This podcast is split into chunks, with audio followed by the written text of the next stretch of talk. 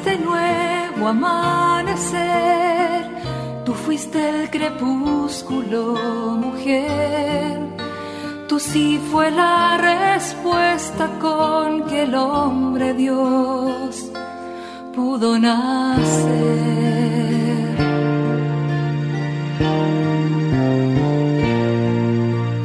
No solo existen las malas noticias, te invitamos a escuchar esta buena noticia que Jesús, que se hace hombre, hoy tiene para nosotros. Que me hable tu palabra, necesito hoy, Señor, de tu alimento.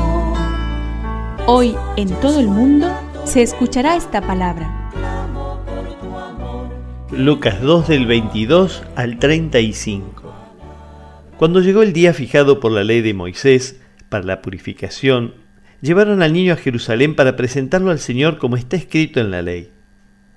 Todo varón primogénito será consagrado al Señor. También debían ofrecer en sacrificio un par de tórtolas o pichones de paloma como ordena la ley del Señor. Vivía entonces en Jerusalén un hombre llamado Simeón, que era justo y piadoso y esperaba el consuelo de Israel el Espíritu Santo estaba en él, y le había revelado que no moriría antes de ver al Mesías del Señor.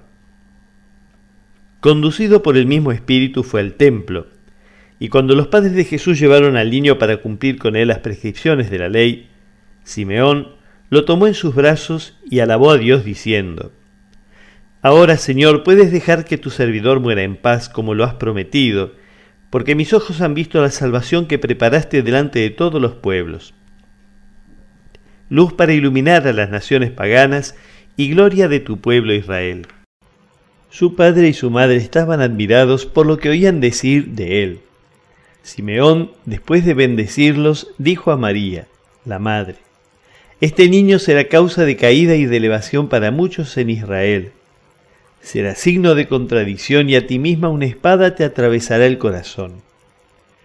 Así se manifestarán claramente los pensamientos íntimos de muchos. Que me aliente tu espíritu, necesito que me llene este valor. La escena es conmovedora. Simeón toma al niño Jesús en sus brazos.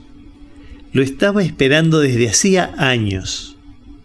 Lo acoge con fe Ve en este niño la salvación que Dios ofrece a todas las naciones. Jesús no será solamente la honra de Israel, será también la luz que alumbrará a los paganos. Pronto comenzaremos un año nuevo. Si quieres que lo sea de verdad, recibe a Jesús cada día con más fe. Déjate guiar por la luz de su palabra en todo momento. Sigue alimentándote de la lectura del Evangelio cada día. Jesús irá cambiando tu vida. Madre del mundo, virgen, paciente, tímida, umbral, que abres paso al cielo. Es una contribución de la parroquia catedral para este tiempo en el que Dios visita a su pueblo.